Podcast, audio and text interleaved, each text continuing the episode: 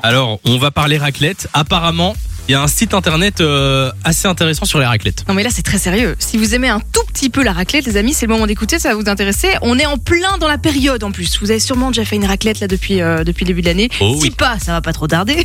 Et on a tous le même problème quand on fait une raclette, c'est gérer les quantités. Ouais, c'est pas faux mais ça. C'est vraiment le classique quoi. Tu te rends compte que t'as pas assez de charcuterie, le fromage c'est un peu juste, ou au contraire il te reste Il y en encore a de patates et tu sais pas quoi faire avec. Ouais.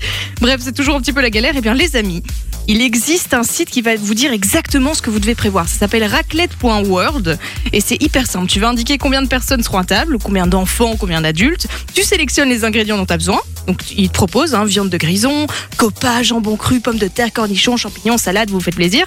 Il y a une version végétarienne aussi. Tu valides et ça te calcule exactement ce qu'il te faut en quantité. Et tu peux même choisir ton niveau de faim, ton niveau d'appétit. Un Ah petit oui, j'allais- curseur comme ça. J'allais dire comment est-ce qu'il peut savoir que un tel c'est un petit mangeur et l'autre il a très faim. Tu peux même mettre le curseur, euh, c'est, c'est- je crois que c'est même euh, avec la forme d'un loup, donc tu peux mettre à une fin de loup, t'as t'as hyper faim et tout. Bah oui, le- d'un l'animal, hein, pas de moi. Oui, oui j'imagine. J'aurais pu être un indicateur aussi. J'ai une faim de loup. Non, j'ai une faim de Simon ce soir. Par exemple, ici j'ai mis pour nous, donc deux adultes et un enfant, je ne dirais pas qui est l'enfant.